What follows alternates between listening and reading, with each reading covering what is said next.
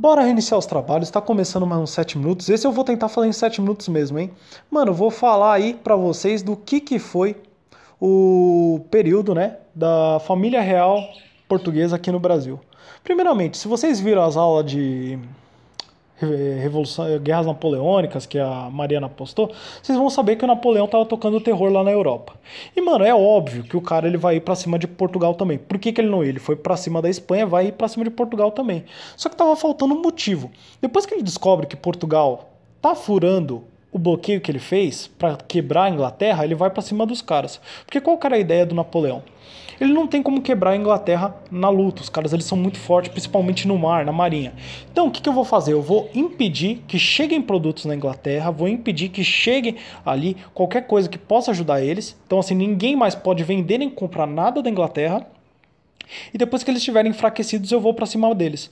Só que Portugal, que sempre foi muito dependente da Inglaterra, tipo, não, eu não chego a te dizer que é uma relação assim de capacho que realmente precisa, mas assim, Portugal dependia da Inglaterra realmente.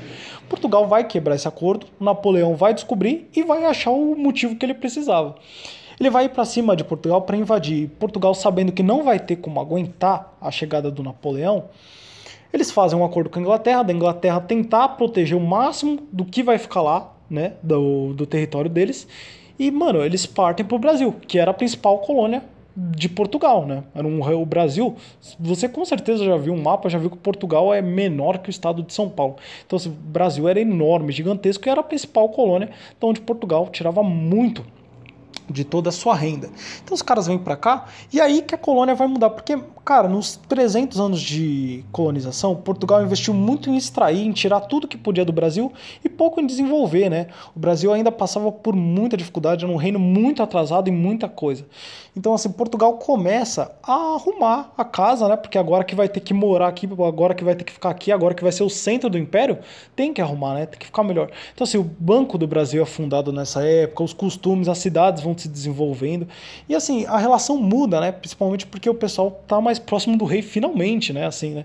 É, em 300 anos, finalmente o Brasil começa a ter uma consideração diferente.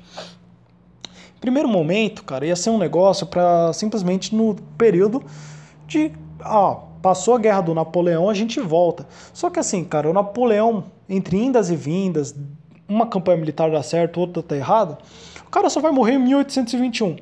E assim, as guerras mesmo, assim, vitória, né, dos ingleses sobre Napoleão, aquela batalha de Waterloo, tudo, enfim, cara, isso rola em 1815.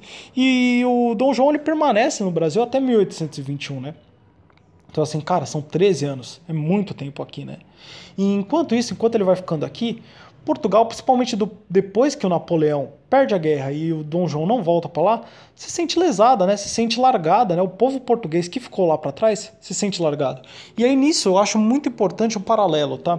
O Dom João, tudo bem, eles vieram fugidos para cá, fugindo de uma guerra que eles não iam ter como lutar contra o inimigo, só que não foi uma coisa tão covarde assim como direto pregam e mostram, né? Por exemplo, no filme lá da Carlota Joaquina. Eu, inclusive, eu morro de rir com aquele filme. Cara, é engraçado, é divertido de ver, mas usem o senso crítico de verdade. Vocês acham realmente que foi aquilo, que as, o Dom João, a Carlota Joaquina, eles eram personagens tão caricatos, vamos usar esse termo, né? Que assim, mano, é negócio de filme mesmo, assim, né? Vocês acham realmente que as pessoas, na realidade, eles eram igual personagens de filme? Não era, entendeu? Não era, sabe? O Dom João, cara, ele fugiu, por mais que possa se ressaltar que a Carlota Joaquina, inclusive usar os amantes dela que ela tinha pra de, denegrir a imagem, falar que o cara era zoado, enfim, mano, para tentar acabar com a imagem dele, botar ele como covarde, a cena que ele passa com o olho vendado no escuro, parece que o cara só come frango e faz isso da vida. Mano, por mais de tudo que queiram fazer, que queiram construir a imagem de, de imbecil dele, tão imbecil assim ele não devia ser, você entendeu? Ele era aliado à Inglaterra, ele tinha obrigações disso, e cara, ele fugiu para proteger a família dele para não morrer, basicamente, entendeu? Porque se ele tivesse ficado lá, o Napoleão teria feito alguma coisa, entendeu? Então, assim, ele fugiu e, mano, e a impressão que passa, por exemplo, nesse filme da Carlota Joaquina, é que ele ficou aqui e ficou tranquilo, ele não fez nada a respeito. Não, quando eles voltaram, ele organizou o Brasil e, cara, ele invadiu a Guiana Francesa, que era uma colônia da França ainda na época. Colônia da França até hoje, inclusive. Então, assim, ele invadiu e tomou. Então, assim, não foi um cara que ele ficou parado esperando tudo acontecer, você entendeu? Desconstrua isso da sua mente. Se você for ver Carlota Joaquina, assista para dar boas risadas. E da mesma coisa que eu falei da novela do Novo Mundo. Não leve ao pé da letra esse filme, não acredite que tudo que você está vendo naquele filme realmente foi a realidade. Nem a gente que faz história a gente consegue passar exatamente o que foi. Imagina o filme, entendeu? Então assim, o, a família real no Brasil, cara, eles deixaram muitos traços, eles desenvolveram o Rio. Antes a capital era Salvador, eles preferiram que o Rio de Janeiro se tornasse a nova capital do Brasil e o Rio de Janeiro vai ser a capital até 1990, com a, 1960, tá? O professor de vocês aí brisando, já, já corrigi meu erro. Então o Rio vai ser a capital até 1960, quando Brasília vai ser construída, né? Enfim, é, eles decidem o Rio. Muita gente já falava, ah, por que, que o Rio não vira capital, né? Um porto tão importante e tudo mais. A Bahia era extremamente importante para o Brasil, tá? Só que vai se decidir pelo Rio, principalmente por ser mais perto ali, para um trajeto de barco e tudo mais, para Portugal, que era a metrópole. Então, o Rio vai se tornar a capital. Mas, cara, você vai ver toda uma mudança de dinâmica e o Brasil vai se desenvolver muito. Vão chegar coisas, vão chegar regalias, enfim, alimentações, cara, de tudo. E principalmente gente que vai vir para cá para o Brasil. A Leopoldina ela vai vir para casar com o Dom Pedro depois disso. E junto com ela vão vir inúmeros botânicos, enfim, intelectuais vão vir. Porque agora a gente está tendo. Portugal não era uma potência europeia, mas enfim, uma corte europeia nas Américas, entendeu? Olha que coisa que aconteceu, você entendeu? E nisso vão vir muitas coisas novas e o Brasil vai se desenvolver. Só que, cara, vamos supor, é aquele exemplo que eu dei acho um tempo atrás.